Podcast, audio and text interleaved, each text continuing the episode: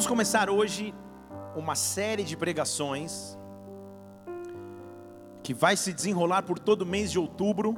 Então, nesse domingo e nos próximos domingos de outubro, não dá para você perder essa, essa série de pregações. É igual assistir Netflix, você tem que terminar um e já esperar o outro. Então não dá para perder essa série, uma série que, que Deus me deu em algumas madrugadas aí de estudo, de busca e de oração. Eu estava esperando o tempo certo para lançá-la e eu senti de Deus que esse é o momento. Amém? Nós vamos estudar especificamente a, a história de vida de um personagem muito conhecido nas Escrituras e vamos entender o, como ele foi usado por Deus, quais foram os seus desafios, quais foram suas falhas também, quais foram os seus projetos, quais foram as suas virtudes e por que no final de tudo ele foi chamado de um homem segundo o coração de Deus. Que alegria seria ou que alegria será quando chegarmos na presença de Deus, descobrirmos que temos esse título: Homem segundo o coração de Deus, mulher segundo o coração de Deus o que eu devo fazer, como devo almejar ter esse reconhecimento. Não é pouca coisa. A Bíblia afirmar que um homem é segundo o coração de Deus, alguma coisa a vida desse homem tem que nos ensinar. 1 Coríntios capítulo 1, versículo 26. Então você já sabe que você não tem que perder essa série, né? Todos os domingos de outubro você tem que estar aqui e ainda vai trazer gente. 1 Coríntios capítulo 1, versículo 26. Olha o padrão bíblico que o apóstolo Paulo está nos dizendo. Ora, vejam, irmãos, a vossa vocação, ou seja, o vosso destino, o vosso, vosso propósito, é que não são muitos os sábios segundo a carne, nem muitos poderosos, nem muitos nobres que são chamados. Pelo contrário, esse versículo é a minha, a tua salvação. Deus escolheu as coisas loucas do mundo para confundir os sábios Aleluia. Tem um ou dois loucos que já, já, já concordaram. Pelo contrário, Deus escolheu as coisas loucas do mundo para confundir os sábios. Deus escolheu as coisas fracas do mundo para confundir as fortes. Deus escolheu as coisas ignóbeis. Aí você nem vai dizer amém, que talvez você nem sabe o que significa ignóbeis, depois você põe no Aurélio. Deus escolheu as coisas ignóbeis do mundo, as desprezadas. Deus escolheu as coisas que não são para reduzir a nada aquelas que são. Vamos orar. Espírito Santo de Deus, nós estamos em tua casa nessa noite. Nós vemos aqui para exaltar e engrandecer o teu nome. Nós vemos aqui porque tu és digno de nossa adoração, tu és digno de nossas vidas, tu és digno de nossas palmas, tu és digno de estarmos aqui simplesmente para engrandecer a ti. E eu sei quando nós te adoramos, a tua glória, a tua presença se manifestam.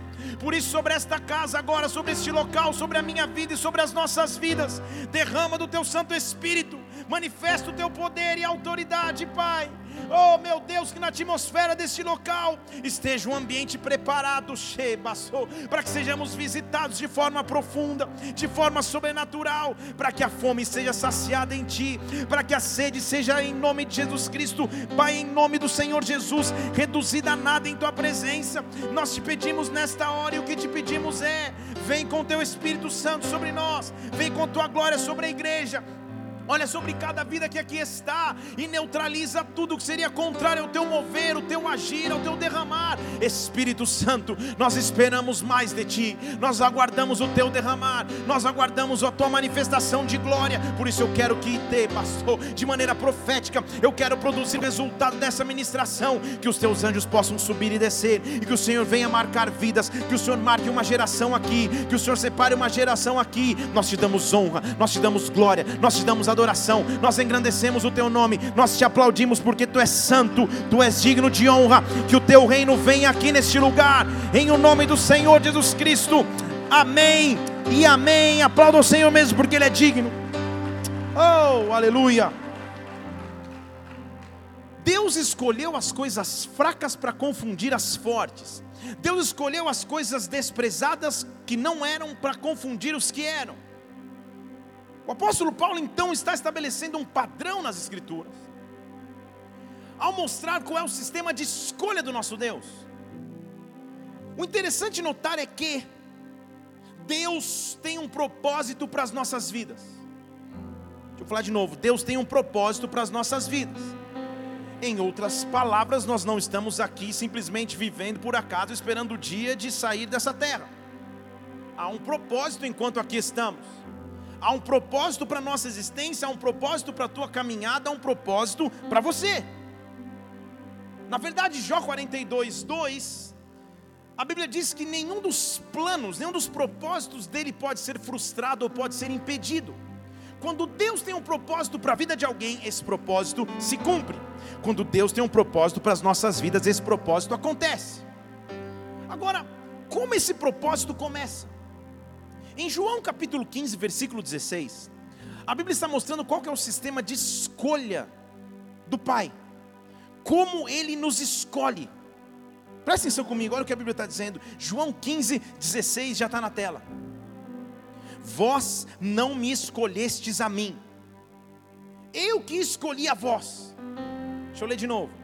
Vós não escolhestes a mim, eu escolhi a vós. E porque os escolhi, eu vos designei para que você vá e dê fruto e o fruto permaneça. Deixa eu ler de novo.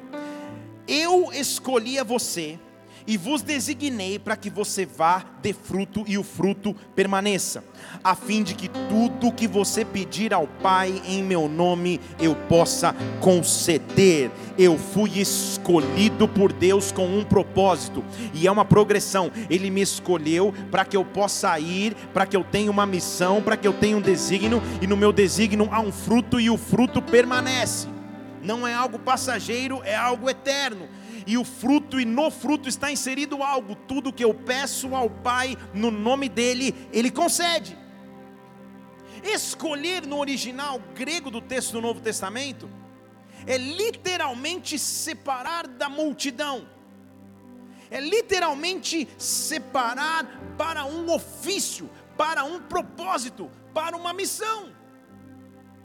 Há um propósito de Deus para a sua vida. Há um propósito de Deus para a minha vida, há um propósito de Deus para a igreja. Há um propósito de Deus para cada um de nós, Ele nos escolheu, Ele te escolheu. Eu sei que os dias que temos vivido são muito desafiadores, a fase e era que temos vivido é um desafio constante. Estamos literalmente vivendo o que a Bíblia dizia em Mateus capítulo 24. Mateus capítulo 24, versículo 12, a Bíblia diz assim: Por se multiplicar a iniquidade, o amor de muitos esfriará. Por se multiplicar a iniquidade, o amor de muitos esfriará. Será que você sabe a diferença entre pecado e iniquidade? Já parou para pensar nisso? Porque em tempos a Bíblia usa pecado e outros tempos a Bíblia usa iniquidade. A diferença está na raiz das palavras. Pecado é a atitude de pecar. Ó, oh, pecado é a atitude de transgredir a lei de Deus, a aliança com Deus.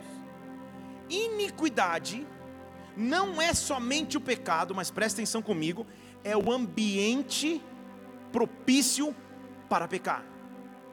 Vou te dar um exemplo. Muito dificilmente um fumante entraria aqui nesse prédio e livremente acenderia um cigarro e enquanto estivesse pregando fumaria um cigarro. Muito dificilmente isso aconteceria. Apesar de aqui não existir nenhuma placa dizendo não fume, proibido fumar. Porque aqui é uma atmosfera que constrangeria o fumante, assim espero. Ele ficaria olhando para um lado, para o outro, falando, acho que aqui não é um lugar adequado. Ao passo que se ele atravessasse a rua, fosse num, num, num pagode, num barzinho, num bomba, comer um sanduíche, e ali sentisse liberdade, ele facilmente se entregaria ao seu vício de novo, porque a atmosfera é propícia ou não propícia, favorece ou desfavorece o pecado. Estão comigo aqui ou não? Então, o que a Bíblia diz ser iniquidade é a atmosfera preparada para pecar. Então o que a Bíblia está dizendo é que nos últimos dias, nós acabamos de ler lá Mateus 24, versículo 12, nos últimos dias a iniquidade iria se multiplicar. Então é mais profundo do que só o pecado se multiplicando, mas é a atmosfera conspirando para o pecado, é a sociedade se levantando para pecar. São os princípios, os valores, a moral e a ética sendo totalmente corrompidas para que a iniquidade prevaleça. Estão comigo ou não? Então a guerra é num nível mais profundo.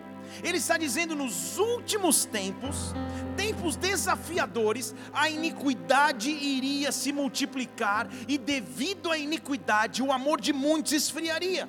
Mas, diga mas, versículo 13: quem perseverar até o fim será salvo, diga glória a Deus.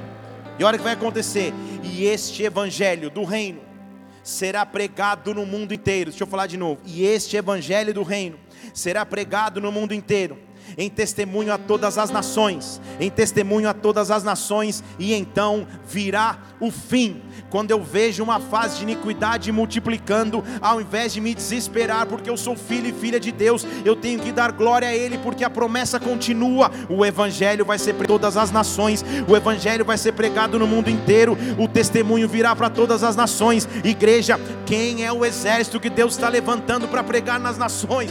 Quem é o exército que Deus está levantando para pregar nas ruas, nas praças, nas escolas, nos cinemas, nas universidades, não só nas igrejas, mas muito além além das igrejas, Deus está levantando um exército daqueles que não eram rabacês, para confundir aqueles que achavam ser. Deus está chamando os loucos que confundem os sábios. Deus está chamando os desprezados para confundir aqueles que achavam ser algo. Deus está chamando pessoas, homens e mulheres, segundo o coração de Deus. Eu quero ser segundo o coração de Deus. Dê um braço de vitória, aplauda o Senhor nesse lugar e adore.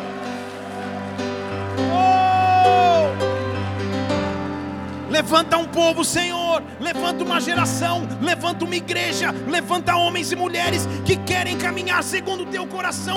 Que querem caminhar segundo os teus propósitos. Eu não estou só passando por aqui, esperando o momento passar. Ansiando só aquilo que eu quero receber para mim pessoalmente. Na verdade, há um propósito sobre a minha vida. Deus nos chamou para ser como seu coração homens e mulheres segundo o coração de Deus. Deus me escolheu, Deus te escolheu. Dê mais um braço de vitória a Ele. Era só um braço de aplaudir, pode aplaudir então. Agora,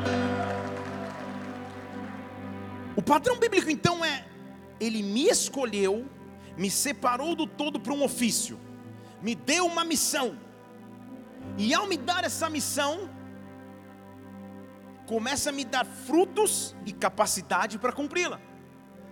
Agora, como que começa a história desse personagem bíblico que nós vamos analisar nesse mês de outubro? Em que momento semelhante, diferente, parecido com o que estamos vivendo, surge esse personagem? Na verdade, igreja, a fase que a sociedade vivia não era muito diferente do que, é que estamos vivendo agora os valores das nações estavam corrompidos, o afastamento de Deus estava instaurado. O povo, na verdade, que deveria ser um povo que confiasse em Deus, estava rebelde contra o próprio Deus. Havia um sistema de governo característico em Israel, que distinguia, separava Israel de outras nações. Estou falando de um sistema de governo onde quem governavam eram os juízes. Há, na verdade, um livro da Bíblia que tem até esse nome, Juízes, no Antigo Testamento, que é o relato da história desses juízes. Juízes eram homens, e no caso do livro de Juízes, até uma mulher foi juíza, separados por uma missão.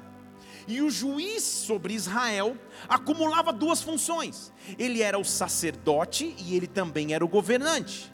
O sacerdote era aquele que ouvia de Deus, era guiado por Deus e por ser guiado por Deus, orientava o povo espiritualmente e guiava o povo civilmente. Então, comigo aqui, diga amém.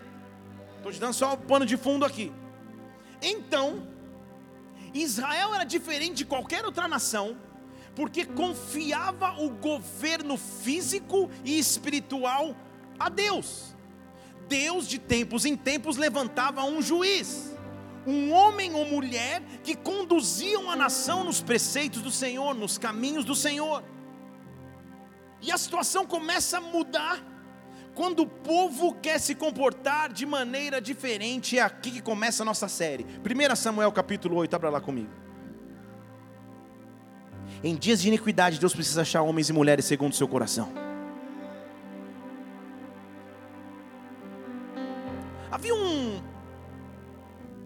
Um homem já nessa época, mas que desde criança cresceu no templo, cresceu consagrado a Deus, nasceu de um milagre, e este homem passou a ser o juiz sobre Israel.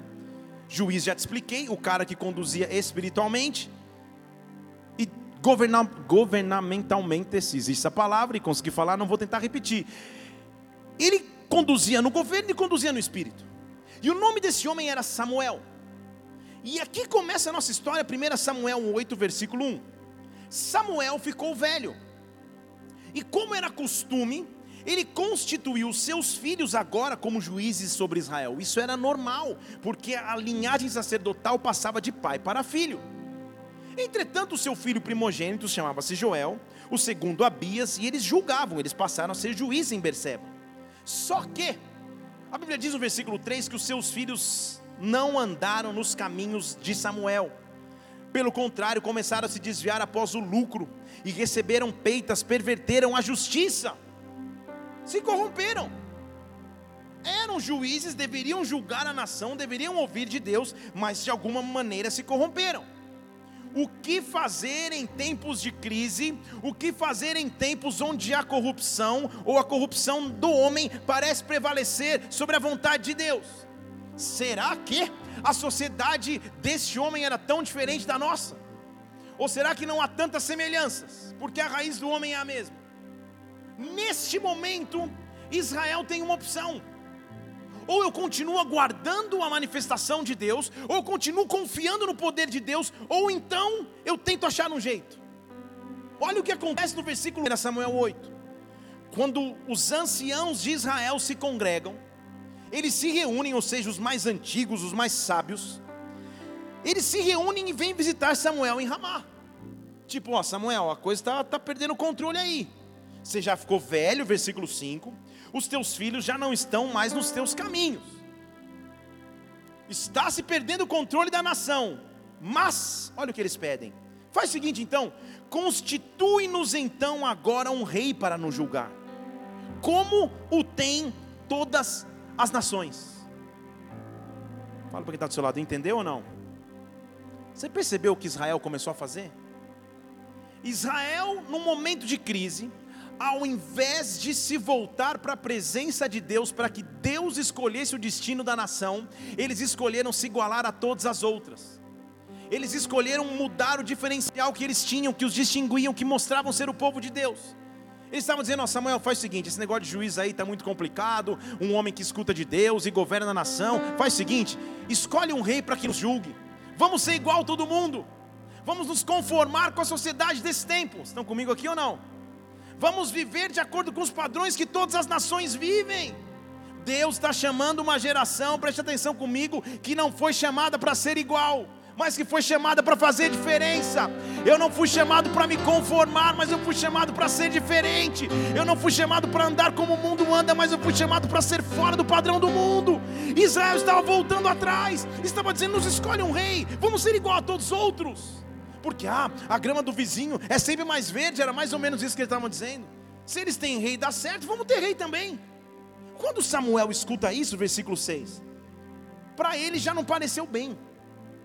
Ele falou assim: não, alguma coisa está errado. Eles estão pedindo um rei, está errado. Então deixa eu orar, né? Vamos ver se é de Deus. Olha a resposta de Deus. Versículo 7. O Senhor então fala: Samuel, faz o seguinte. Pode escutar a voz do povo. É um rei que eles querem? Escuta a voz do povo.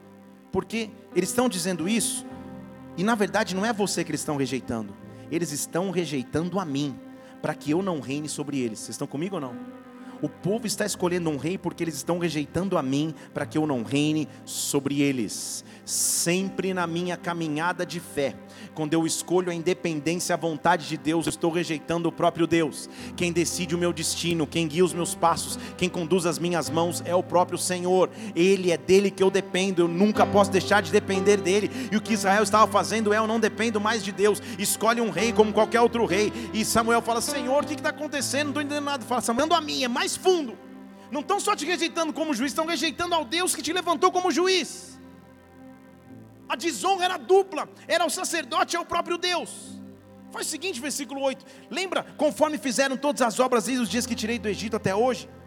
Lembra? Hoje eles deixam a mim e começam a servir a outros deuses, assim também agora estão fazendo a ti. Está voltando a mesma cultura lá do Egito. Agora faz o seguinte: escuta a voz do povo, só faz uma coisa: protesta solenemente e declara como o rei vai ser quando reinar sobre eles.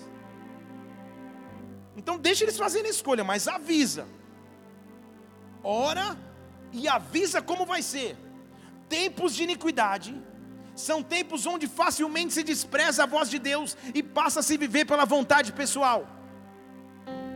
Tempos de iniquidade, tempos onde o amor se esfria, são tempos onde eu paro de ouvir a direção do Pai e passo a me mover pelos meus sonhos, pelos meus desejos, pelas minhas prioridades.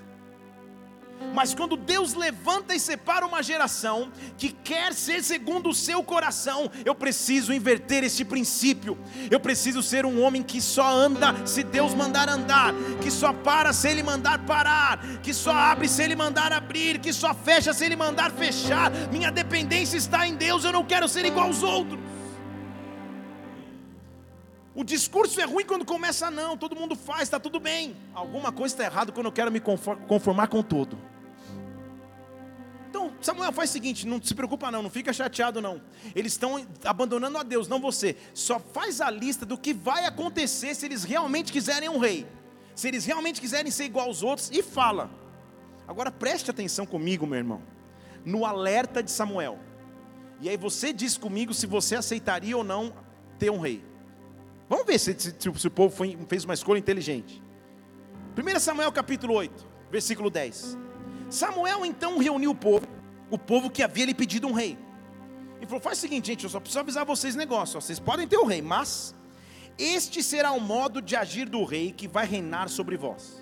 Olha o que ele vai fazer: tomará os vossos filhos e colocar sobre para serem cavaleiros para correr adiante dos seus carros. Ou seja, os seus filhos estão em casa descansando, vão ter que guerrear. Ele vai colocar os filhos de vocês por chefes de mil, chefes de cinquenta. Eles vão ter que lavrar os campos, vão ter que fazer suas próprias colheitas, vão ter que fabricar armas de guerras e os petrechos dos seus carros. Uma nação que vivia de agricultura, ele está dizendo: vocês querem escolher o rei? É isso que vai acontecer. Além disso, sabe as vossas filhas que estão em casa quietinha, versículo 13? Elas vão ter que começar a trabalhar, vão virar perfumista, cozinheira, padeira o rei vai tomar o melhor das vossas terras, o melhor das vossas vinhas, os vossos elivais, tudo isso vai ser dado aos seus servos. O rei vai pegar o dízimo das vossas sementes, as vossas vinhas para dar aos oficiais e aos seus servos. O rei também vai pegar os servos e servas, vai pegar os melhores jovens, vai pegar os jumentos, vai pegar tudo. O rei vai acabar com vocês. É isso que vocês querem. Sabe o que me lembra isso na minha infância? Alguns anos atrás, tinha um programa, olha, olha, olha a lembrança que me deu agora, que besteira que vou dizer, mas tudo bem. Tinha um programa do Silvio Santos. Tem um homem que chama Silvio Santos. Depois você põe no Google Imagens, você vai ver quem é ele. Se você não sabe o que eu estou falando.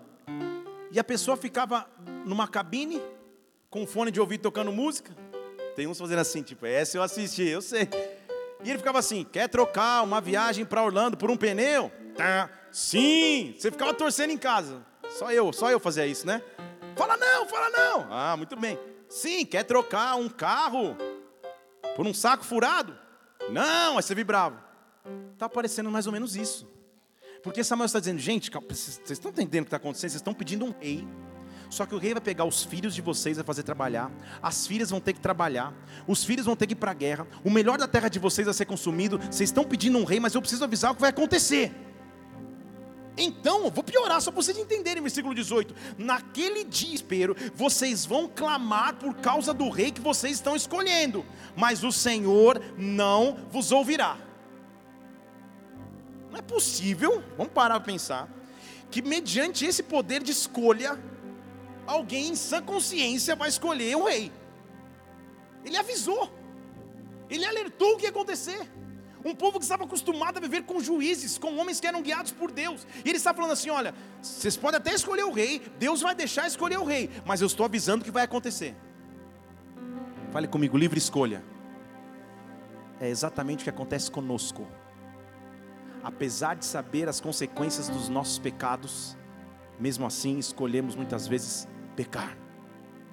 apesar de, de saber as consequências de nossas atitudes, mesmo assim escolhemos a atitude errada.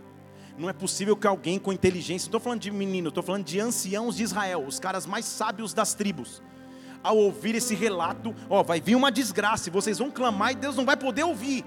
Será que vocês vão? Para mim, o versículo seguinte devia ser: então o povo caiu em terra, começou a chorar, falou: Senhor, nos perdoa, levanta um juiz de novo. Não, olha o que diz o versículo 19: Porém, o povo não quis ouvir a voz de Samuel. Não quis ouvir a voz de Samuel e disse: Não, mas haverá sim sobre nós um rei, para que nós também sejamos como todas as outras nações, presta atenção, e para que o nosso rei nos julgue e saia na frente de nós, e o nosso rei lute as nossas batalhas, e Deus. Não é possível que essas pessoas fizeram essa escolha. Escolhas que muitas vezes nós fazemos toda segunda-feira, toda terça-feira, toda quarta-feira, todo domingo. Escolhas. Deus precisa levantar uma geração que pensa diferente que age diferente. Senhor, eu não quero me amoldar como o mundo. Eu não quero me amoldar como o mundo é. Eu preciso ser uma geração segundo o seu coração. Levante suas mãos. Deus está separando para si homens e mulheres segundo o seu coração. Pai, me ensina a ser segundo o seu coração. Eu quero ser segundo o seu coração. Eu quero ser um diferencial na minha sociedade, naqueles que estão ao meu lado, Senhor. Me levanta como um homem, como uma mulher, segundo o teu coração, para a honra e para a glória do teu nome. Dê um brado ao Senhor e aplauda neste lugar e adore. Oh! Oh.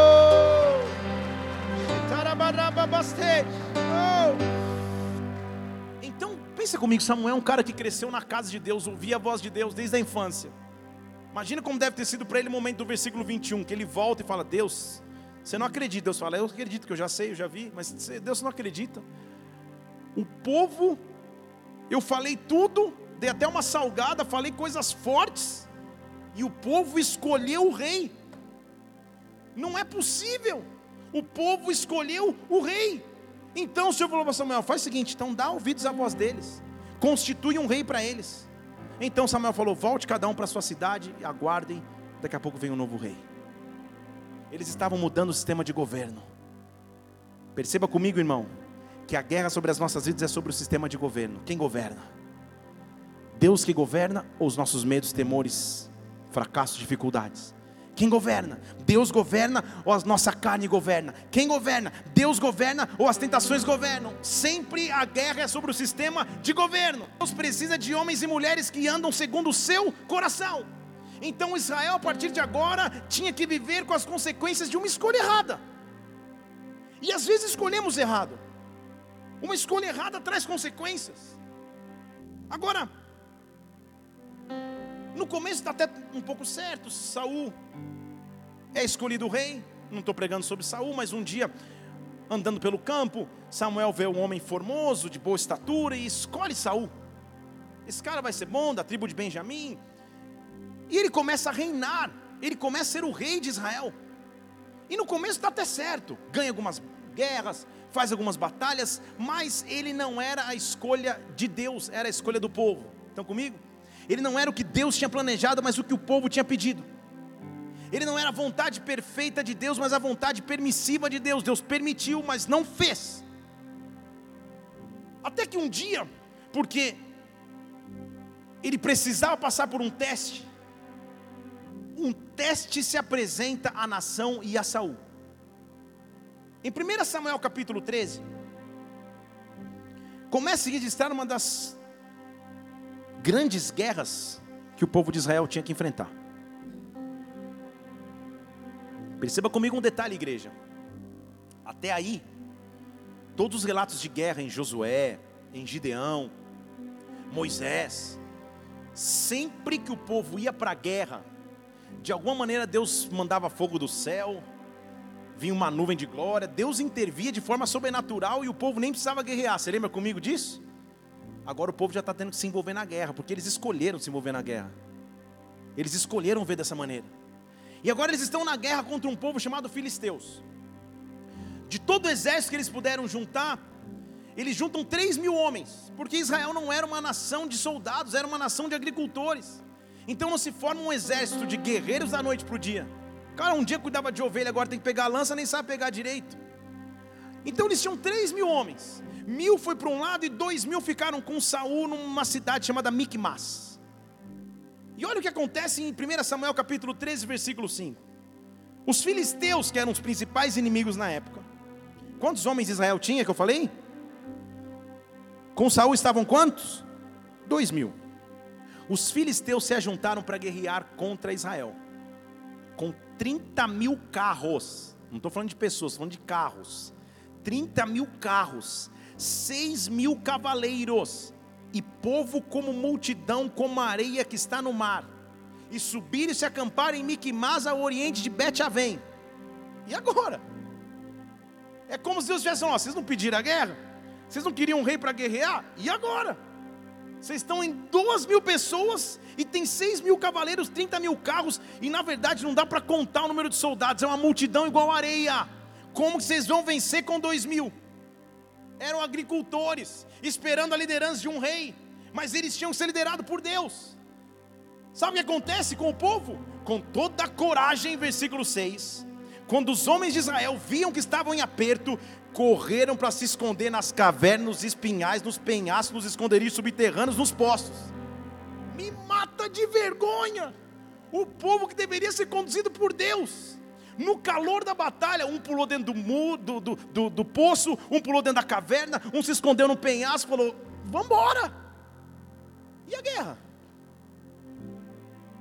Eu só tenho medo da guerra, ou só quero fugir da, da guerra quando eu sei que Deus não está comigo nessa guerra. Estão comigo ou não? Porque se Deus é por nós, ah, muito bem. Se Ele é comigo, eu posso estar sozinho, posso enfrentar milhares, mas Ele é comigo. Agora, quando em algum momento eu sei, calma aí, Deus não me colocou nessa guerra, eu estou nessa guerra por acaso, de besteira, a melhor coisa a fazer é sair correndo. Primeira vez que eu tentei numa balada em São Paulo, uma balada na rua Estados Unidos, nem lembro o nome, e a galera do terceirão eu estudava num colégio objetivo da Paulista, que é um escadão assim na Avenida Paulista, só uns doidos, e eu junto, e aí eles falaram assim, vamos numa festa, tem uma, uma festa lá, e eu cheguei em casa, e meu pai nunca disse sim nem não. Meu pai é pastor, ele nunca disse sim nem não. Só que ele abria a Bíblia e deixava num versículo proposital, assim, em cima da, da, da mesa, que é um versículo de Romanos. Felipe, lê aí o versículo. Eu abria, aí o versículo estava escrito assim: Todas as coisas são listas. Tudo pode, mas nem todas convêm. Sobre todas elas você vai prestar conta. Tipo, já é para desistir e voltar a dormir no quarto. Mas mesmo assim, falei, vamos, vamos embora. Vamos nessa. Aí fui no carro, Pegamos táxi na época, na época existia um, um, carro que chama táxi, hoje não é, hoje é Uber, mas tinha um táxi lá, entramos. Eu e meus dois amigos, uh, vamos curtir a noite, não sei o que, tal. Eu devia ter uns, sei lá, uns 18 anos. Entrei. E começou a balada e eu cresci na igreja cantando A, a alegria está no coração. Então balada para mim era, parecia um segurança. E eu, Passavam uns caras na minha frente assim, eu falei, Jesus, cara, o que, que eu estou fazendo aqui? Tipo, querendo me mostrar de legal. E aí, daqui a pouco, balada bombando, os caras curtindo, e começou um, um, uma pirotecnia, assim, uns fogos de artifício. Acendeu o telão, uma, uma, carinha assim, com sintetizador de cobra assim, e o cara começou a falar, Welcome to hell, tipo, bem-vindos ao inferno. Eu saí desesperado, correndo. Porque quando você está numa guerra, você sabe que Deus não te mandou estar, tá, você sabe que você está de fora de cobertura. Vocês estão comigo ou não? Eu saí correndo desesperado, meu amigo passou mal, vomitou no meu colo no táxi, foi, uma, foi um trauma, para eu nunca mais pensar em besteira. Estão comigo aqui ou não? Você sabe quando está fora da vontade de Deus, lá no fundo você sabe. Lá no fundo você sabe quando você não está na área de cobertura perfeita. Lá no fundo você sabe quando você está transgredindo alguma coisa em Deus. E o povo de Israel sabia. Eram dois mil caras para um exército como, como grão de areia do mar, mas eles eram o povo de Deus, o Deus que já havia aberto o mar, o Deus que tinha trazido inúmeras vitórias, não era para ter medo, mas agora eles não olhavam mais para Deus, mas para Saul, e todo mundo sai correndo, cada um se esconde no lugar. Alguns, versículo 7, foram para o Jordão, para a terra de Gad e Gileade, fugiram. Saul ficou em Gilgal e todo o povo seguia com muita coragem, está dizendo aí a Bíblia? Todo o povo seguia tremendo. Que alegria! Que momento foi esse que eu pedi um rei para mim? Que momento foi esse que eu abandonei os juízes? E sabe o que Saul fez na hora do desespero? Mandou um WhatsApp para Samuel. Mandou um WhatsApp, um inbox do Face, tentou falar diversas vezes. Eu sou da época que você mandava um e-mail e ligava. Você recebeu o e-mail em cinco minutos, era mais ou menos isso. Ele se desespera e chama Samuel de alguma forma, mas espera sete dias, versículo 8. Até o tempo que Samuel tinha dito que viria. Porém, Samuel não chegou. Por algum motivo, Samuel não chegou. E o povo, começando a deixar Saul, se dispersava. Toda a liderança do rei estava sendo colocada em xeque. Estão comigo ou não? Debaixo de pressão, debaixo de dificuldade, crise, tem um povo igual areia do mar lá fora. Estou com dois mil, dois mil soldados corajosos escondidos dentro do poço, dentro da caverna, dentro da cisterna, uns correndo, uns fugindo. A casa caiu. Sabe o que Saul fez? O rei que o povo escolheu o rei que deveria ser corajoso, versículo 9. Então Saul falou o seguinte: Traz para mim um holocausto. Traz ofertas, porque eu vou oferecer holocausto. Deixa eu ler de novo, versículo 10. Traz, 9, perdão. Traz para mim um holocausto. Traz ofertas pacíficas e ofereceu holocausto. Ele jamais poderia ter feito isso. Porque o único que tinha autoridade de oferecer holocausto na presença de Deus era o sacerdote escolhido por Deus. Como se Deus anunciasse e falasse: Saul, agora você forçou, agora forçou forte a amizade. Porque uma coisa é você ser rei escolhido pelo povo, problema do povo. Outra coisa é você achar que tem autoridade para tocar no sacerdócio e oferecer sacrifício. Agora você forçou. Quando eu começo a caminhar longe da vontade de Deus, é um abismo chamando outro abismo. Estão comigo aqui ou não? É uma atitude atrapalhada atrás de outra atrapalhada. Samuel falou o seguinte: faz o seguinte, Senhor, já que eu sei que eu estou distante de ti, já que eu sei que o povo está errado contigo, são dois mil caras que vão morrer com essa multidão. Vamos fazer o seguinte, Senhor, deixa eu oferecer sacrifício, nós vamos morrer, pelo menos a gente vai para o céu, sei lá que alguma coisa acontece. Foi uma atitude de desespero. Ele oferece o local sem poder oferecer. E olha o versículo 10, é tipo. É, filme, quando ele acaba de oferecer o holocausto, chega o sacerdote Samuel. Tudo bem? E Saul saiu ao seu encontro para o saudar. E Samuel falou: O que, que você fez? Como que você fez isso? Como que caos não é tua autoridade? Você não pode tocar no que é santo. Respondeu Saul: Ah, eu vi que o povo já estava me deixando, estava indo embora, e você não estava chegando no tempo certo, e os filisteus já tinham se juntado em Miquimás. Então eu falei o seguinte: agora os filisteus vão vir sobre mim, eu não ainda agradei ao Senhor, então faz o seguinte: é melhor eu oferecer o holocausto. O desespero nos faz tomar atitudes impensadas. Não deixe para tomar atitude no desespero. Seja um homem segundo o coração de Deus. Seja uma mulher segundo o coração de Deus. Quando eu fui tirar a habilitação, hoje eu estou parecendo Forrest Gump, só contando história.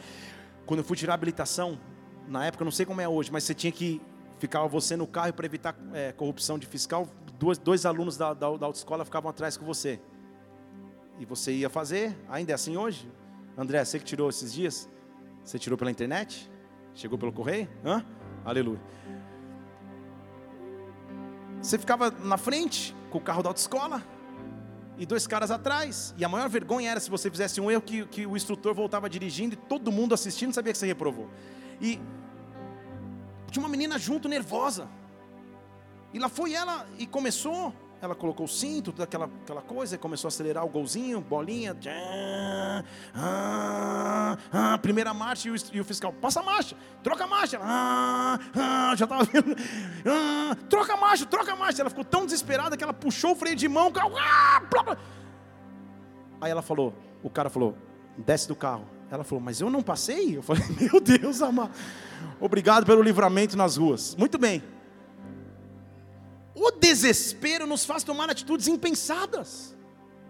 Saul, desesperado, achando que ia morrer, sabendo que não era escolha de Deus, entra em desespero máximo. Você cochilou durante a pregação? É isso que aconteceu? Ah, cai. Ia ser minha maior derrota do meu ministério. Tipo, até o tecladista dormiu. Jesus amado, tá tudo bem? Ah, caiu o óculos. Pois não é possível que ele dormiu. Não está tão chato assim. Bem, Saul desesperado, vendo que tudo caía de suas mãos, toma uma atitude impensada, mexe naquilo que não podia mexer, move com sacrifício sem poder mover. E aí você pensa, Senhor, e agora? Será que o Senhor perdeu o controle total sobre a história? Será que em momentos de crise, desespero, insegurança, o Senhor não tem solução? Será que para as respostas que eu preciso na minha vida, Deus não pode agir? Samuel vira no versículo 3 e fala: Saul, agora você abusou, você procedeu neciamente. Neciamente significa infantilmente, você foi juvenil, você procedeu neciamente, você não guardou o mandamento de Deus. O Senhor até teria te ajudado sobre Israel, Ele teria te confirmado na guerra, o seu reino seria para sempre. Mas antes que o desespero entre, nação, antes que o desespero entre sobre o meu coração, eu preciso entender que Deus tem um plano. Deixa eu falar de novo, eu preciso entender que Deus tem um plano. Deus tem um plano, nada foge ao seu controle, porque Saul, você pode até achar que é rei, versículo 14, mas agora o teu reino não subsiste mais. O Senhor já tem buscado para si um homem segundo o seu coração. O Senhor já tem buscado para si um homem segundo o seu coração e já o tem destinado para ser príncipe sobre o povo, porque você não guardou o que o Senhor te ordenou. Eu quero que você entenda aqui comigo, para aquilo que você está vivendo a resposta que você precisa amanhã para a solução que você precisa o mês que vem. O Senhor já tem preparado para si uma resposta. O Senhor já tem preparado para si algo segundo o seu coração. Nada foge ao teu controle, nada foge ao seu poder, nada foge ao seu agir. Por mais que eu não tenha respostas hoje, o Senhor já tem preparado a solução que eu preciso. O Senhor já tem a resposta para me dar. Aplauda o Senhor e adore nesse lugar e exalte-o. Oh! É como se eles estivessem em Israel. Fique no seu desespero, fique na sua solidão, fique no seu desespero no meio da guerra, porque enquanto vocês estão desesperados aqui, os meus olhos já estão percorrendo, porque eu já estou preparando para mim um homem segundo o meu coração. Sempre que Deus vê uma necessidade, Ele vê antes. É por isso que Ele é o Deus de provisão. Sempre que Deus vê uma necessidade, Ele vem antes. Deixa eu falar em português aqui. Você não sabe, mas você pode ser a resposta de Deus para algo. Para a necessidade que há na sua família para a necessidade que há na sua sociedade, para a necessidade que há na sua cidade. Eu estou separando um homem segundo o coração de Deus. Eu estou separando um homem segundo o coração de Deus. Eu estou separando um homem segundo o coração de Deus. Há uns 15 anos atrás, ajoelhado num hotel em Paris, chique pelo menos o testemunho, terminando um trabalho, Deus me fez uma pergunta. Na época eu trabalhava com eventos, organizando eventos, convenções, levando grupos para um monte de lugar. Em seis meses, de maneira louca, que eu nem sei explicar como, eu tinha visitado 18 países. Minha esposa foi menos que 15, né? Uns 10 anos atrás. No aeroporto me entregava uma mala com roupa limpa, eu dava mala de roupa suja, ia para o check-in e viajar de novo. E um dia em Paris, chique o testemunho, ajoelhado num hotel, Deus falou comigo, Felipe, você tem duas opções agora. Você quer continuar viajando as nações? Continua. Mas se você souber esperar para um dia viajar comigo as nações, eu vou ser contigo. Dez anos atrás, estão comigo aqui ou não? Deus estava separando um homem segundo seu coração para um propósito específico, numa cidade específica, numa igreja específica, em algum local.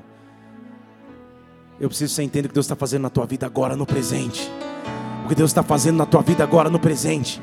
Ele está olhando neste lugar, está separando homens e mulheres segundo o seu coração, homens e mulheres que se levantaram para confundir os sábios do mundo, porque Deus não escolheu as coisas grandes do mundo para bastante, mas na verdade escolheu as coisas loucas e pequenas para confundir as grandes e sábias. Deus está aqui separando homens e mulheres segundo o seu coração. A tua luta do presente fará sentido no futuro. Eu já estou preparando um homem segundo o meu coração, uma mulher segundo o meu coração, uma geração que anda de acordo com aquilo que Deus pensa. Aí eu entendo. Pode aplaudir o Senhor. Oh. Cheguei, voltei no voo. Não consigo dormir no avião, fui assistir um filme. Assisti um filme que chama Clique. que é um cara que tem um controle remoto na mão e ele vai passando, quando ele vê a filha ficou velha, aí me quebrou. Era um filme que supostamente era para rir, eu ficava chorando desesperado no avião. E o cara, os caras, nossa, esse cara deve ter medo de avião mesmo. E Deus falou comigo: o controle está nas tuas mãos. Você escolhe o que você faz com o teu tempo. Foi, foi top. Cheguei no saguão do aeroporto e falei: Não quero mais. E ela: O quê? Não, não um casamento, não quero mais as viagens. não quero mais ficar desse jeito. Não mais. Eu não sei o que nós vamos fazer. Mas eu sei que nós vamos cumprir a chamada que Deus tem para as nossas vidas. Ao custo que for necessário. Até de renúncias financeiras na minha vida profissional. Mas eu fiz uma escolha. Estão comigo aqui ou não? Deus está separando para si uma geração que anda segundo o seu coração que anda segundo o seu coração, que anda segundo os teus propósitos. E como eu sou chamado de geração segundo o coração de Deus. Nós só estamos no primeiro culto dessa série, por isso que eu te aconselho a não perder. Mas o primeiro requisito e a primeira característica começa agora, na verdade. Porque, ok, eu já entendi que Israel não precisava de um rei, mas pediu. Eu já entendi que Deus negou o reinado de Saul e entendi por que negou. Mas e depois? Qual seria o plano de Deus? Como Deus agiria de forma sobrenatural para mudar o curso da história de sua nação? Abra comigo em 1 Samuel capítulo 16. O primeiro requisito para que eu seja segundo o coração de Deus começa agora. Diga aleluia. 1 Samuel 16. Deus já tinha avisado para Samuel, Samuel, não vai ser mais Saul. Você já sabe que não é mais Saul. Só que um dia Deus fala, ó, Samuel, é tempo de agir.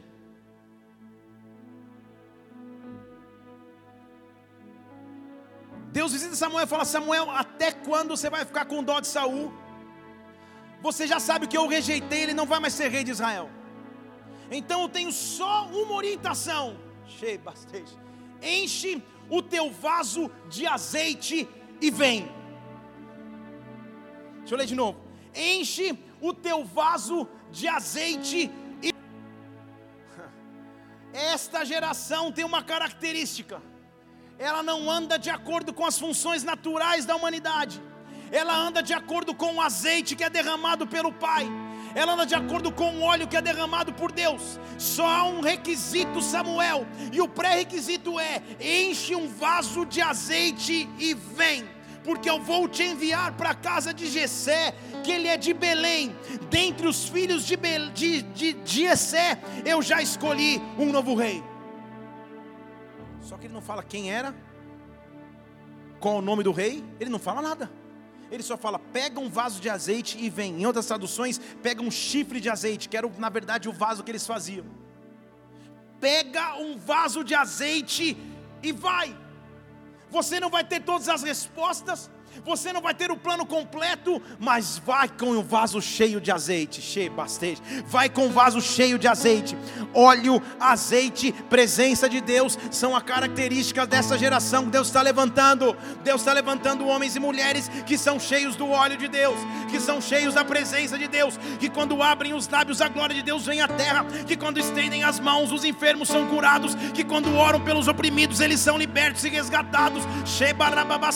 Levante uma suas mãos aqui, Senhor, que o teu óleo venha sobre nós, que o teu óleo venha sobre nós. Escolhe homens e mulheres segundo o teu coração, homens e mulheres segundo o seu coração, que não se conformam com a sociedade atual, mas que se levantam para transformar a sociedade atual. Espírito Santo, vem com o teu azeite, vem com o teu azeite, vem com o teu óleo sobre nós. Oh, Senhor, eu adoro.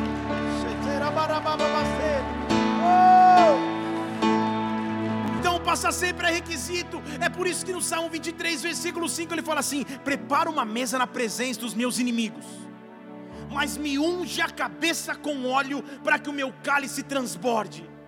Prepara assim uma festa na presença dos inimigos, mas o que eu preciso, na verdade, é do óleo. O que eu preciso, na verdade, é da presença de Deus. O que eu preciso, na verdade, é do azeite derramado sobre mim. Me unge com óleo na cabeça, para que o meu cálice comece a transbordar. João capítulo 4, versículo 23 diz que agora já chegou a hora, agora já chegou a hora em que os verdadeiros adoradores adorarão ao Pai em espírito e em verdade, porque o Pai procura aqueles que assim o adoram. Esta geração tem uma característica: é uma geração que anda pela presença do Espírito Santo, que se move pela presença do Espírito Santo, Senhor. Se eu tiver vitórias na terra, glória a Deus. Se eu tiver conquistas na terra, glória a Deus. Mas eu não ando pelas vitórias, eu não ando pelas conquistas, eu ando pelo azeite que está sobre a minha cabeça, pelo óleo que marcou a minha vida. É para isso que eu caminho, Pai. Oh! Entenda comigo. Esse não é um discurso que atrai multidões. Esse é um discurso que transforma multidões. Esse não é um discurso que atrai pessoas, oh, legal, vamos conquistar. Não, não, não. É um discurso que transforma multidões. Deus me transformou como aquele que transforma multidões, como geração que se levanta para derramar óleo e azeite. Você é como essa geração. Só que já Samuel fala: Ó, oh, calma aí, tudo bem, Deus, é para encher o vaso de azeite, tudo bem, mas como que eu vou? Versículo 2: Saul vai ouvir, vai me matar. Saul vai acessar aí o Record News. Saul vai ler as notícias, vai ver que eu me levantei para com um azeite. Então ele sabe o que é um, um, um, profeta sair com um vaso de azeite na mão. O que, que vai acontecer comigo? O Senhor falou: faz o seguinte então. Pega, além do azeite, pega uma bezerra aí e leva contigo. E começa essa geração com sacrifício. Começa essa geração com uma entrega. Estão comigo aqui, igreja? Se Saul perverteu o altar, sacrificando sem poder sacrificar, corrige o princípio, sacrifica você. Sacrifica você, entrega você. Se levanta e chega lá em Belém falando assim: olha, eu vim oferecer sacrifício. Eu sei que lá no final você tem intenção de ungir alguém rei, eles não precisam saber. Só restaura o altar. Restaura o altar. Restaura o altar restaura o altar. Nós somos uma geração de restauradores de altar. Eu não sei se você entende, eu sei que você entende a profundidade disso. Tantas pessoas têm falado no nome do Senhor sem autoridade para falar. Tantas pessoas têm pregado no nome do Senhor com vidas que não poderiam pregar o Senhor. Mas Deus chama uma geração daqueles que restauram o altar, que vieram para sacrificar, que tem numa mão óleo e na outra mão o sacrifício, numa mão o azeite e na outra mão a entrega. Vem, Samuel, você não sabe quem é, mas vem. Venha escolher alguém. Venha mostrar meu plano de redenção a Israel. Que acha que está perdida com Saul. Faz o seguinte: quando você chega lá, convida Jessé para o sacrifício. Se é na casa dele que você vai ungir o rei, versículo 3. E quando você tiver o convidado, olha a confiança e dependência que Samuel tinha de Deus. Eu te farei saber o que você vai de fazer. E você vai ungir aquele que eu te disser para ungir pensando que é fácil? Não era, né? A imensa responsabilidade que estava sobre os ombros de Samuel. Então Samuel falou: tá bom. Chegou a Belém. Os anciãos da falou: calma aí, você está vindo em paz? Porque um profeta chegando aqui na nossa terra, ou é ira de Deus, ou alguma coisa aconteceu. Você está vindo em paz? Sim, a gente está vindo em paz. Eu vim, na verdade, oferecer sacrifício ao Senhor. Faz o seguinte, gente, vamos santificar, venha comigo para o sacrifício. E aí está o detalhe. E santificou ele a Jessé e aos seus filhos, e os convidou para a cerimônia de sacrifício. O que significa santificar Jessé e seus filhos? De acordo com Êxodo 19, não, nós não, não vamos ler agora, havia um preparo para a cerimônia de sacrifício. E o preparo era basicamente esse: lavar o corpo e colocar vestes novas. Então era um banho, era tomar banho e colocar vestes limpas. Então ele convoca a casa de Jessé e diz: Casa de Jessé, sobre vocês virá alguma coisa, lavem o corpo, lavem as vestes, se apresentem lindos, perfumados e barbeados. Essa era mais ou menos a atmosfera do momento de sacrifício. Agora imagina a cabeça de Samuel, Senhor. Tá todo mundo só pensando que é uma festa de sacrifício, mas me mostra, Deus. Me mostra quem que é o rei. Me mostra quem eu tenho que ungir para acabar logo com isso. Quero passar essa batata quente aí para alguém. Senhor, me ajuda. Os meus filhos falharam, agora eu preciso saber para quem eu derramo óleo. Então lá está a festa, todo mundo perfumado, roupas novas. Todos os filhos tiveram a chance de se preparar. Diga amém. Saul tava, perdão, Samuel estava tão ansioso para rapidamente achar alguém, que quando entra primeiramente Eliabe, versículo 6. Filho mais velho, formoso, bonito, perfumado, com topete, ele olhou e falou: Certamente está perante do Senhor o seu ungido. Tipo, resolvi a questão. Não preciso nem mais pensar. Só tinha um erro aí, meu irmão. Esse era exatamente o mesmo padrão da escolha de Saul. Porque Saul foi escolhido como rei quando a sua aparência se manifestou.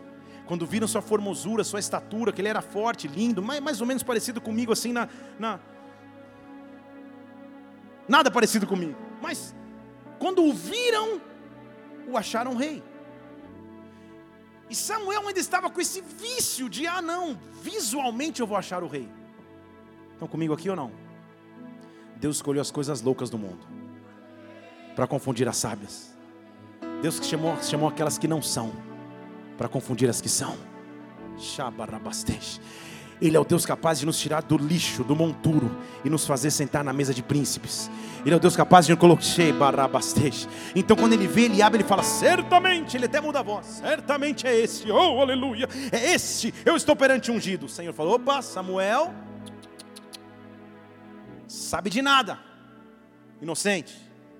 Não atente, versículo 7, para a sua estatura ou para a sua aparência porque o homem enxerga para o que está diante dos olhos, mas o Senhor olha para o coração. O homem enxerga externamente, mas o Senhor enxerga o coração. O meu sistema de escolha é outro, e agora a escolha está nas minhas mãos.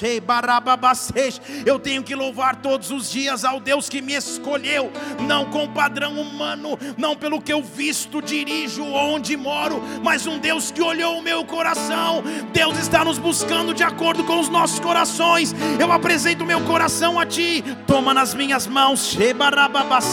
Toma nas tuas mãos a minha vida, Pai. Me entrego de coração a Ti, Senhor. Oh! Samuel, a escolha é minha, não é nada de olhar com os olhos humanos, Samuel.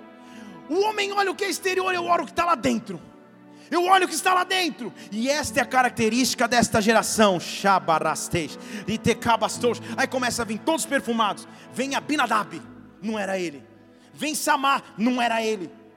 Todos vão passando. E passam, versículo 10. Passam sete filhos diante de Samuel. E Samuel disse a Jessé: O Senhor não escolheu a nenhum destes. O que, que Samuel falou? Ele falou com quem? Para Jessé. Então, implícito está que em algum momento Samuel não aguentou e contou para Jessé o que ele tinha que fazer lá. Tipo, na terceira opção ele falou, Gessé, você me ajudar aqui, porque Deus falou que vai eleger um rei dentro da tua casa e até agora não foi nenhum. Então vai um, vai outro, vai outro. Passam sete filhos. Quantos filhos passam? Quantos filhos passam? Sete filhos passam e nada do Senhor dá confirmação. Na verdade, o Senhor foi enfático, ele não escolheu nenhum deles. E agora? Será que há algum outro Gessé em Belém e eu errei a casa? Como que Deus me mandou ir no local e, e não tem? E agora? E agora? E agora? Há momentos que a pergunta é: e agora? Deus, e agora? Agora começa a verdadeira palavra hoje. Agora o improvável vai se tornar central.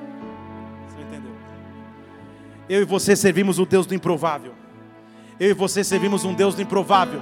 Eu e você servimos um Deus que escolhe as coisas loucas para confundir as sábias.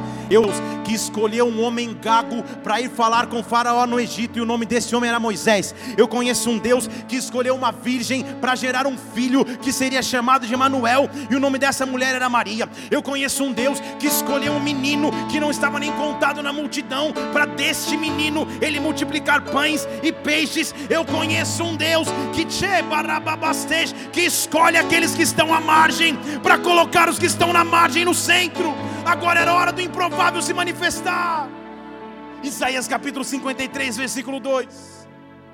Ao falar do próprio Jesus Cristo, ele cresceu como um renovo perante ele. Cresceu como o quê? Renovo perante ele, como raiz de uma terra seca cresceu numa terra onde não tinha mais vida. Nele não tinha formosura nem beleza. Quando olhávamos para ele, na verdade, nenhuma beleza víamos para que o desejássemos. Ele era desprezado, rejeitado dos homens, homens de dores, experimentado em sofrimentos. Os homens, na verdade, escondiam o rosto dele. Ele era desprezado. Nós não fizemos dele caso algum mas mesmo assim, versículo 4: verdadeiramente Ele tomou sobre si as nossas enfermidades e carregou com ele as nossas dores. Nós o reputávamos por aflito, ferido e oprimido, mas ele foi ferido por minha causa, por causa das nossas transgressões, ele foi esmagado por causa das minhas iniquidades. O castigo que nos traz a paz estava sobre ele, e pelas suas pisaduras nós fomos sarados, pelas suas pisaduras nós fomos sarados, pelas suas pisaduras nós fomos sarados.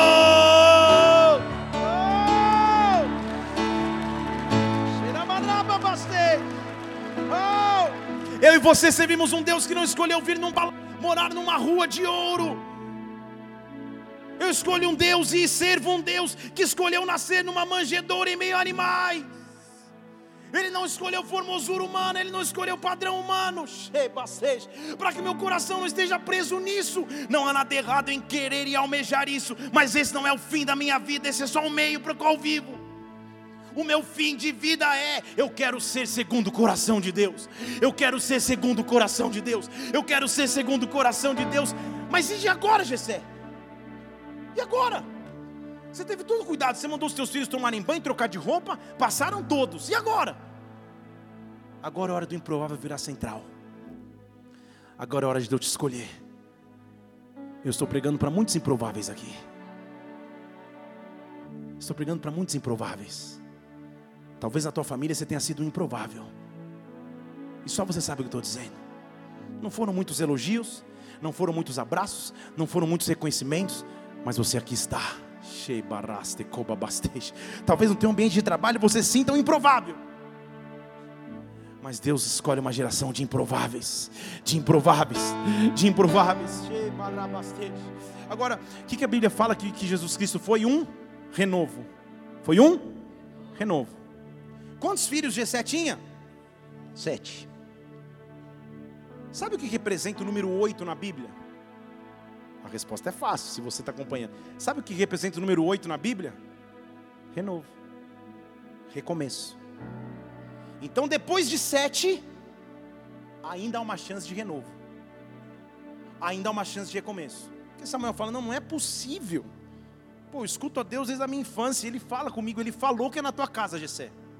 Então, Gessé, pesquisa aí melhor. Será, versículo 11, será que são todos estes os teus filhos?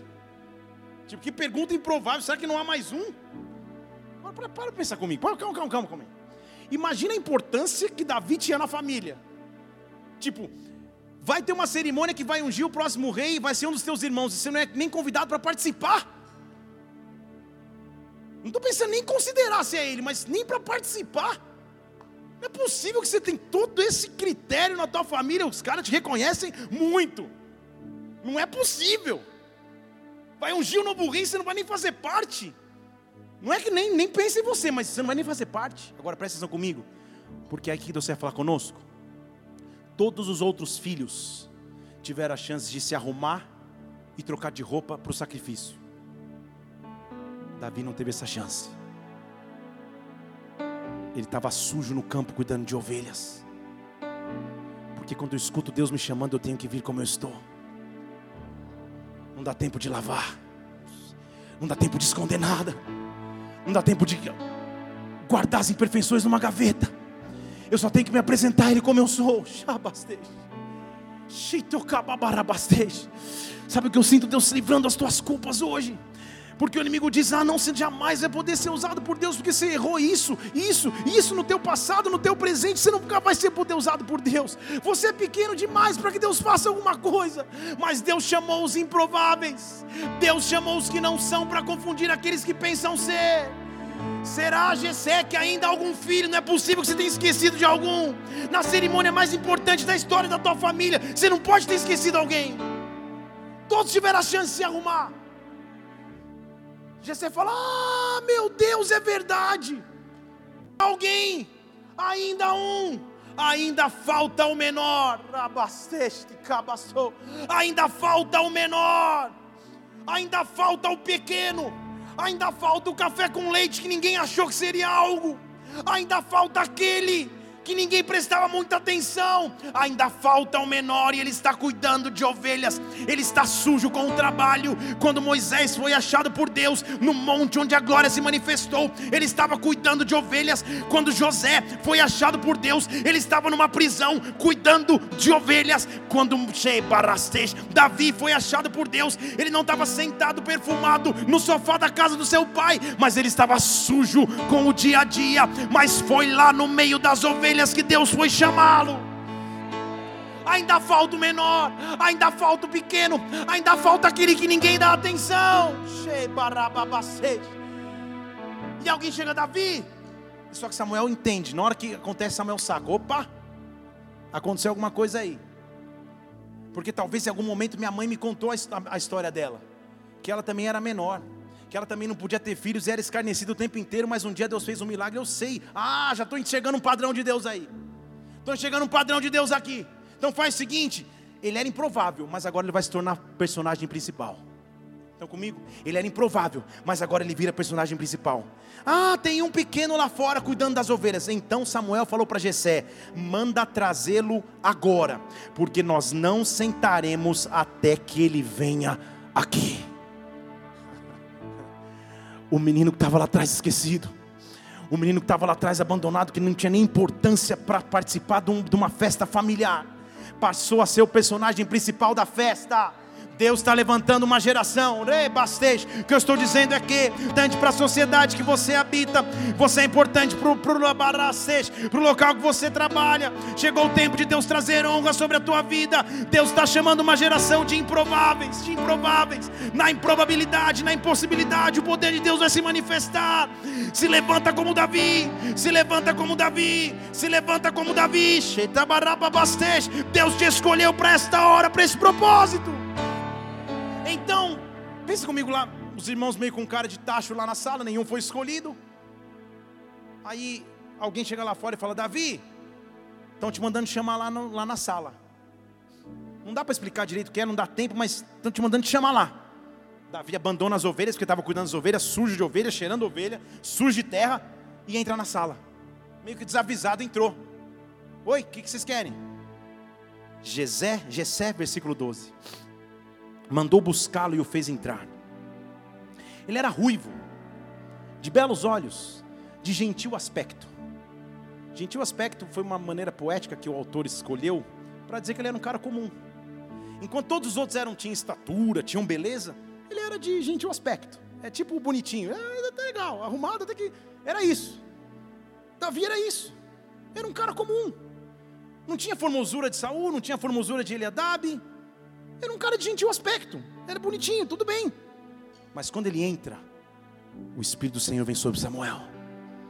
E quando ele pisa na sala, sem falar uma palavra, quando ele se apresenta, o Espírito do Senhor se bastou. Vem para Samuel e fala: Samuel, levanta-te e unge porque este é o mesmo, é este mesmo. Levanta-te e unge Sabe o óleo que você preparou desde que você saiu de Ramá? Pega o óleo, porque chegou óleo. Levanta-te, derrama o óleo sobre o menino.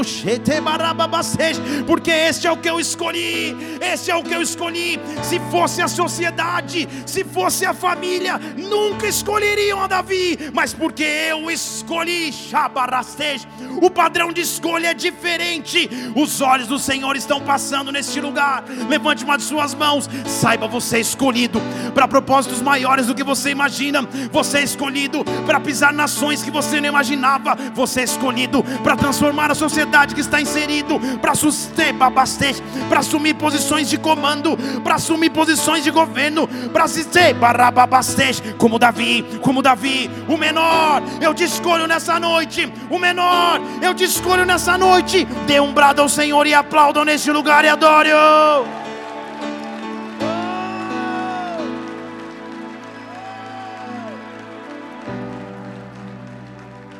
chegou a hora do recomeço, chegou a hora do oitavo filho, chegou a hora da nova história, chegou a hora do renovo do Senhor. Oh, ainda falta o menor, ele aparece. Samuel, levante um já agora, não perde nem tempo, é esse. Ninguém explicou para Davi o que estava acontecendo. Só que sabe o que acontece no versículo 13? Então, Davi entra, Samuel pegou o vaso de azeite e ungiu no meio dos seus irmãos. Estão comigo aqui ou não? E ungiu no meio dos seus irmãos. Todos arrumadinhos, perfumadinhos, bonitinhos, tiveram que assistir aquele menor. Sobre ele um óleo começou a ser derramado. E naquele momento, igreja, palavras não eram necessárias, porque aquela era uma família que conhecia o sacerdócio.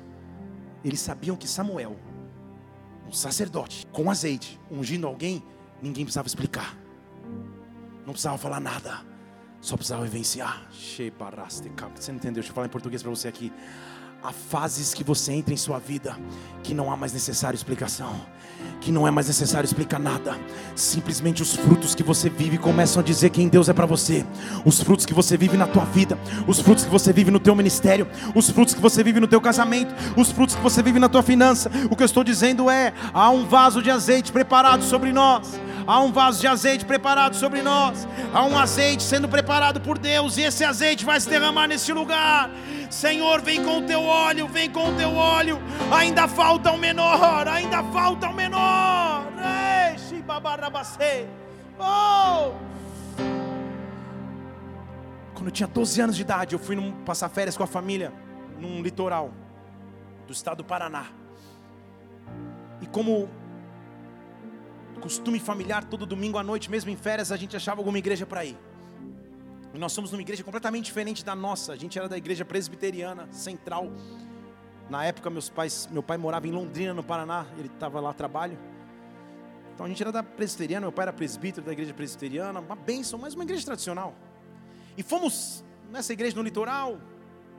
E quando você vai numa igreja que não tem banda de louvor, só tem uma mulher na frente com um pandeiro, você sabe que ali você sabe o que estou dizendo, ali é, outra, ali é outra história. Ali é nível hard, não é beginner, ali é top. E começou. A mulher com o pandeiro, girando, não sei o quê. E eu falei, Senhor, será que a gente entrou numa igreja? E eu pensando no meu tradicionalismo. E daqui a pouco começa uma música lá na frente. Desemboca o vaso, Jesus, enche de azeite. Você sabe isso aí ou não? Deixa eu ver quem que são os do pente aí, os pentecostes. Amém? Liga, liga, liga, liga, liga. E eu, meu Deus do céu, cara. Tinha uma mulher que fazia uns mover assim na frente, e eu estava ali atrás, 12 anos de idade, tipo, em alguns momentos até querendo rir da situação.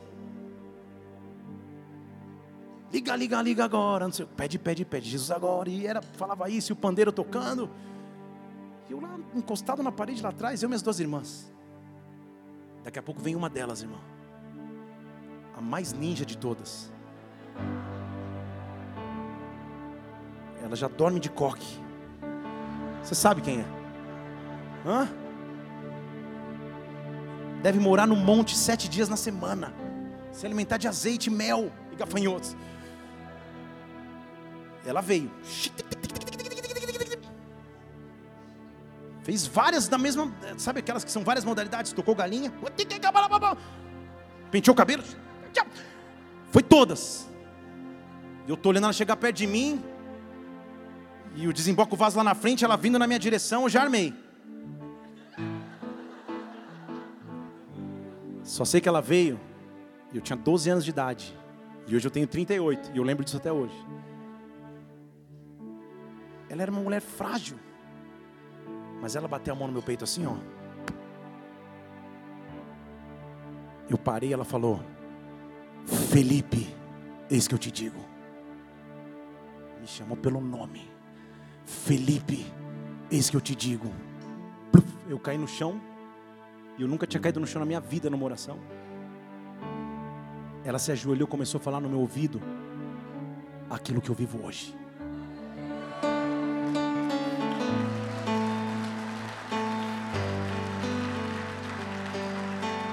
Sabe o que eu estou dizendo a você? É preciso que você entenda isso. Em algum momento da tua história, o azeite vai vir. Em algum momento da tua história o azeite vai se derramar. E há azeite à disposição aqui hoje. Há óleo à disposição aqui hoje.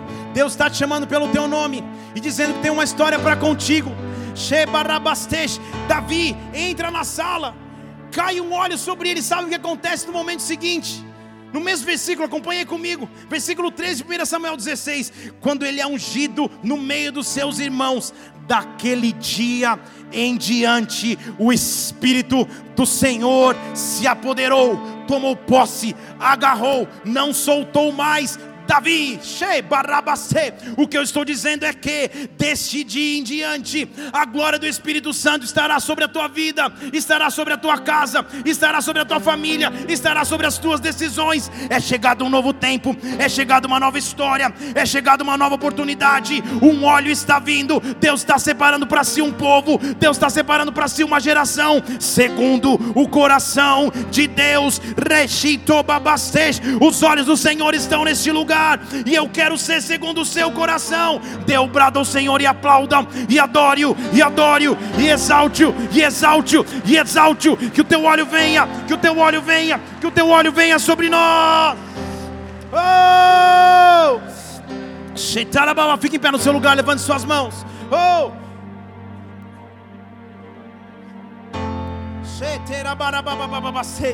Vem com teu óleo sobre nós. Vem com teu óleo sobre nós. Vem com teu óleo sobre nós. Vem com teu óleo sobre nós. Oh, ribabareste caba bastou.